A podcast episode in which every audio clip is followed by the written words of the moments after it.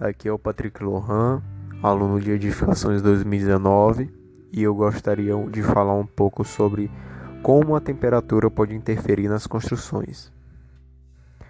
Vamos lá? Bom, como a temperatura como a temperatura alta interfere na construção?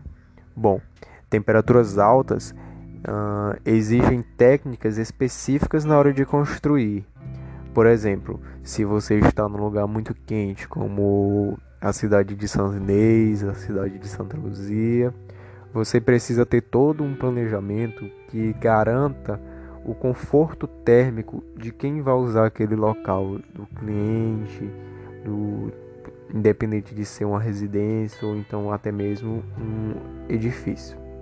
Bom, de acordo com todo esse planejamento, as técnicas devem ser variadas, uh, começando pelo tipo de material, pela orientação do local, onde você vai colocar os ambientes sociais, as áreas de vivência e etc.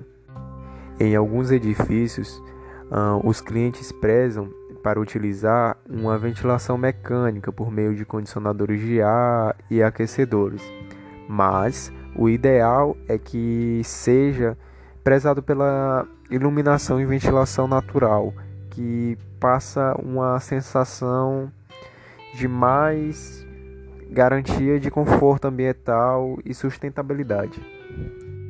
E por estes motivos e outros, devemos analisar bem as nossas condições e construir projetos eficientes e que não deixem a umidade do ar e nem a temperatura tornarem inviável a utilização daquele edifício.